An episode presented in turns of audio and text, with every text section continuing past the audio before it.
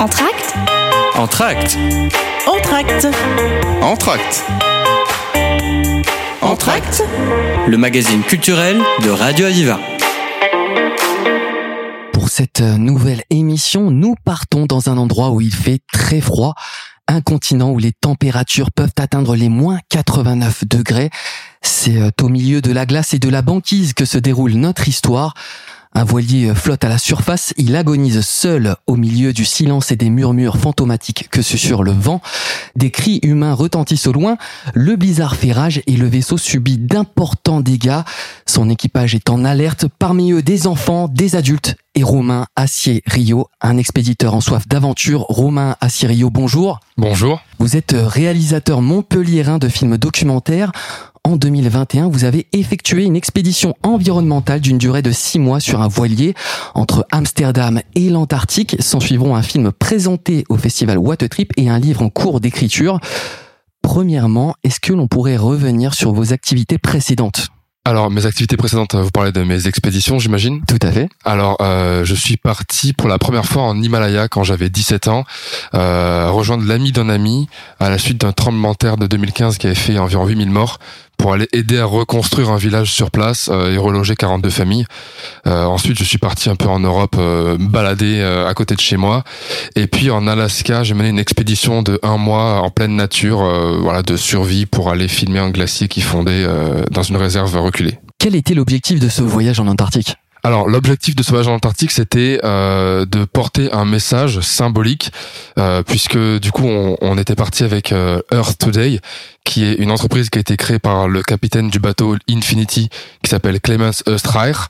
Euh, ce Earth Today a créé ce qu'ils appellent l'Union de la Nature, qui est en fait un regroupement de 10 ONG à l'échelle internationale, qui sont toutes regroupées euh, sous le drapeau Earth Flag, donc le drapeau de la Terre, qui symbolise la mission de protection de la planète, donc 50% de protection de la planète d'ici 2050, et aussi une humanité unie sous une seule bannière, donc une humanité fraternelle.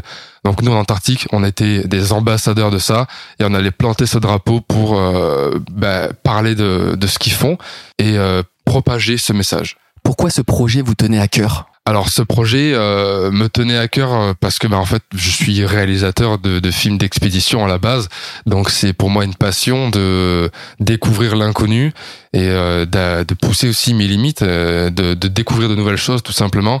Euh, puis l'Antarctique, c'est un peu, euh, c'était un peu pour moi dans mon imaginaire l'ultime frontière, euh, le dernier continent inaccessible euh, que je j'espérais un jour dans ma vie peut-être pouvoir voir. Et il se trouve que je l'ai vu assez rapidement, euh, puisque je me suis retrouvé là-bas à, à 25 ans. Dans quel état d'esprit avez-vous préparé cette expédition? Alors, c'est pas moi qui ai préparé l'expédition en soi. Moi, je suis, euh, en- je suis le réalisateur, donc je suis euh, ma, en fonction de, de caméraman et de, de cadreur. Euh, L'expédition a été créée et, et menée euh, par euh, le capitaine du bateau qui s'appelle Clemens Östreich. Euh, lui, ça lui a pris environ un an et demi euh, pour monter cette expédition euh, parce qu'il avait un, un bateau euh, qui traînait depuis trois ans dans le port d'Amsterdam qu'il fallait retaper, trouver des fonds, des sponsors et euh, tout un équipage aussi qui allait l'accompagner. Et psychologiquement, comment vous avez préparé ça? Psychologiquement, j'avoue que je je suis pas le meilleur pour répondre à ça parce que j'ai très peu de préparation psychologique quand je pars. Et physiquement? Physiquement non plus. En fait, euh, j'ai, bah, j'ai- en fait, si d'un côté ma préparation physique, elle se fait tout le temps au quotidien puisque je suis sportif et je pratique euh, plein de sports euh, régulièrement euh, et hebdo- de manière hebdomadaire. Après, psychologiquement, c'est une préparation qui s'est fait au fur et à mesure des années. Euh, j'avoue que on m'a envoyé un message pour me dire euh, est-ce que t'es chaud de partir en Antarctique sur un voilier euh, euh, tu peux les retrouver dans un mois à Amsterdam? J'ai pas vraiment réfléchi quoi. Et pour faire face aux températures? Pour faire face aux températures, ça pour le coup, c'est il y a pas de magie. Hein. C'est euh, une bonne grosse veste euh, et euh, du matériel étanche et puis euh, voilà. Il faut juste avoir du matériel là pour le coup. euh. Et alors comment s'est déroulé l'aller de ce voyage Alors l'aller, euh, c'est plutôt bien déroulé. On est parti d'Amsterdam, on est allé jusqu'en Antarctique. euh, on est passé du coup par en tout quatre continents l'Europe, la- l'Afrique, l'Amérique latine et puis du coup l'Antarctique, puisque c'est un continent, ce n'est pas juste une de la banquise. Ça a duré combien de temps cette allée? L'aller a duré environ, euh, je dirais, quatre mois et demi, euh, ouais, quelque chose comme ça. Sans encombre? Sans vraiment d'encombre, non, ça a été assez facile en fait. c'est des océans qui sont mine de rien assez tranquilles enfin du moins par rapport à ce qu'on ce qui nous attendait plus bas euh, pour cette année non mais il y a, y, a, y a, vraiment pas eu de soucis euh, ça s'est ça s'est très bien passé on a vu euh, des choses extraordinaires euh, sur le continent africain on a passé le nouvel an sur le bateau sur un fleuve à danser sous la voie lactée qui se reflétait dans dans l'eau wow. avec les dauphins qui nous entouraient c'était assez exceptionnel allez on se fait tout de suite une petite pause musicale et on revient juste après sur Radio Aviva.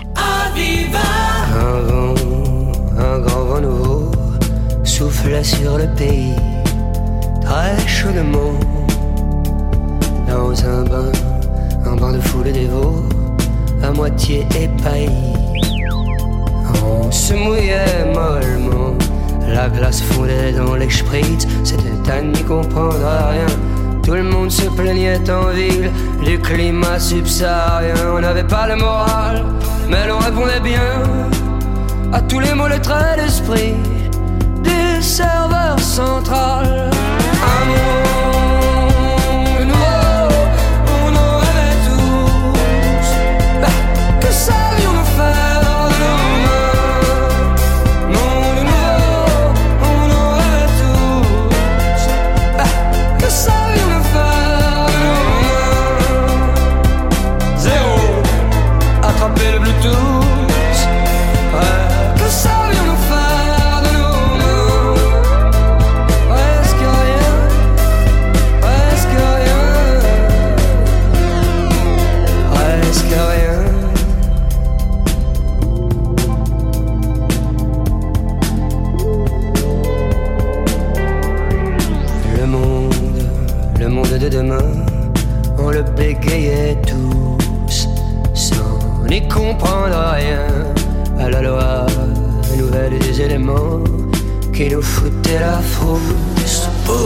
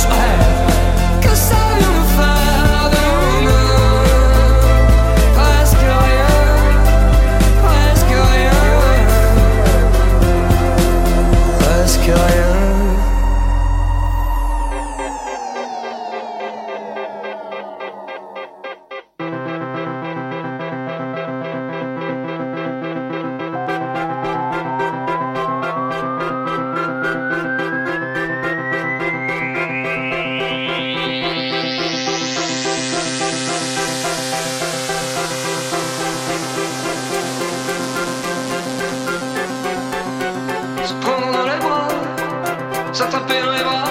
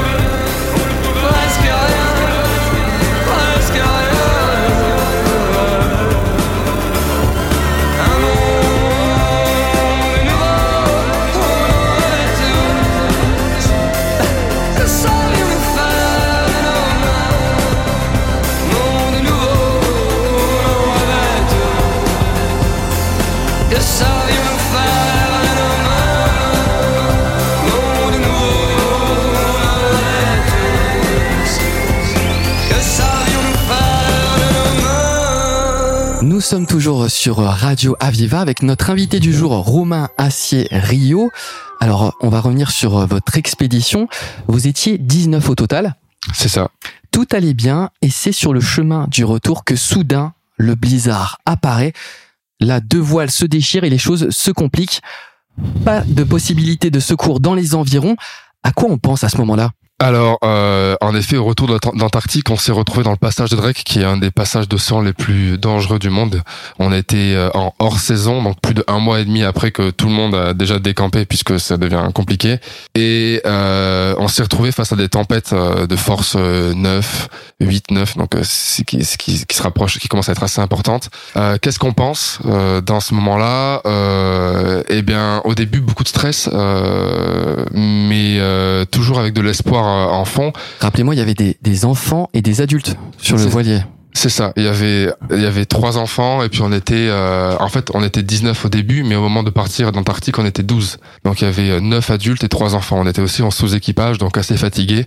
Euh, au bout de cinq jours, du coup durant cinq jours les voiles se sont déchirées petit à petit, euh, rendant deux voiles sur trois totalement inutilisables euh, face aux vagues qui étaient jusqu'à 7 mètres de profondeur avec des enfin de, creux de 7 mètres avec des vents de 55 nœuds qui font environ 100 km heure du coup et euh, le soir du sixième jour, on s'est retrouvé avec un gouvernail qui ne répondait plus, donc qui ne tournait plus. Donc, euh, grosso modo, on était dans un des passages océaniques les plus dangereux au monde, sans possibilité de secours, dans les eaux antarctiques, avec deux voiles sur euh, un, bateau qui ne prenait pas le vent, qui ne pouvait pas tourner, et des vagues de 7 mètres. Comment vous avez réagi? Alors moi, j'avoue que sur le moment, euh, j'ai juste euh, fait face à la situation. Euh, j'ai pris un peu de recul et je me suis dit que de manière réaliste, statistiquement parlant, c'était pas réellement possible qu'on s'en sorte. Ça me paraissait assez improbable. pour moi, toutes ces histoires qu'on entend parler, dont on entend parler d'expéditions en Antarctique qui ne reviennent pas, ça commence comme ça en fait. Ça commence dans une tempête avec des dégâts matériels importants et une impossibilité de rejoindre le continent. Et autour de vous, comment les autres ont réagi? Il y a eu tout un éventail de réactions euh, différentes. Il y a eu euh, le capitaine qui était directement dans la réflexion, euh, bien que forcément une anxiété due du fait de sa responsabilité de capitaine de toutes nos vies. il y a eu des gens qui remettaient, je pense, tout leur, espoir et toute leur croyance sur le capitaine. Euh, du coup, elle le prenait apparemment, du moins en extérieur, assez bien. Euh, moi, de mon côté, euh, je suis quelqu'un qui analyse beaucoup et euh, j'ai pas pu m'empêcher du coup de beaucoup m'impliquer dans la compréhension de notre situation et de comment est-ce qu'on pourrait s'en sortir. Est-ce que physiquement et psychologiquement, il y a eu un avant et un après, même encore aujourd'hui? Alors bien sûr, quand on vit une expérience comme ça, six mois enfermé avec des gens du monde entier, euh, en traversant la moitié de la planète, on en apprend, du moins moi, euh, j'en ai appris, j'en ai appris beaucoup sur le fonctionnement des relations interpersonnelles, surtout quand euh, quand on se retrouve dans des situations où on pourrait ne pas rentrer. Du coup, oui, en, en rentrant sur Terre, euh, bah, j'ai eu cette impression de pouvoir mieux me connecter avec les gens, de mieux comprendre leurs besoins, euh, d'être en fait plus empathique de manière générale, je pense. Vous avez euh, réalisé à la suite un film documentaire et un livre est en cours d'écriture. C'est exact. Est-ce qu'il y a une date de sortie prévue pour cet ouvrage? Alors pour le livre, ce sera entre avril et mai, euh, voilà, qui devrait sortir. Euh, c'est un, un, livre du coup qui euh, est basé sur mon carnet d'expédition que j'ai écrit sur le moment et qui relate vraiment et va en profondeur euh, sur dans toute la psychologie de qu'est-ce qui se passe quand on se retrouve dans une situation où, on a l'impression qu'on va rester bloqué dans l'océan en fait. Donc vous racontez cette histoire. Je raconte cette histoire. De votre point de vue. toute ma psychologie et un peu qu'est-ce qui se passe dans les dynamiques de, de, notre, de notre communauté à ce moment-là. Ouais. Est-ce que vous auriez une petite anecdote concernant euh, le tournage de ce documentaire? Alors euh, oui, j'en ai plein, mais celles qui me viennent le plus rapidement sont euh, des anecdotes qui sont liées à la faune. notamment, je me rappelle d'une fois où j'étais, où un groupe de baleines nous avait entourés du coup en Antarctique, à côté d'un glacier. Et en tant que caméraman, j'étais souvent dépêché dans le petit bateau à moteur pour aller filmer directement ce qui se passait autour de nous. Donc que ce soit être débarqué sur une plage d'une île où je me retrouvais seul, être en train de tourner autour euh, de d'iceberg euh, qu'on devait aller filmer, ou dans ce cas-là, aller à la, à la rencontre euh, de ce groupe de baleines, donc des baleines à bosse qui étaient peut-être deux ou trois, et on s'est retrouvé du coup en plein milieu de la nature et de l'océan avec ces glaciers autour de nous et et ces baleines à bosse euh, qui étaient à moins d'une dizaine de mètres euh, à la surface. Quoi. Vous avez dû vous sentir tout petit. On a dû, on s'est senti tout petit en effet, et puis on était aussi très prudent parce que même si elles sont très gentilles et curieuses, euh, elles peuvent rapidement tourner notre bateau, retourner notre bateau sans le faire exprès. Ça doit être très impressionnant. Hein. Ouais, clairement. Ouais. Merci beaucoup Romain Sirio. Ben, merci à vous. Pour euh, retrouver vos aventures et votre actualité, rendez-vous sur la page Instagram romain-dream, D-R-I-M. C'est déjà la fin de cette émission. Vous pouvez euh, la retrouver en podcast sur le site de Radio Aviva. Merci de l'avoir suivi et à très vite sur Radio Aviva. Entracte Entracte Entracte Entracte Entracte Le magazine culturel de Radio Aviva.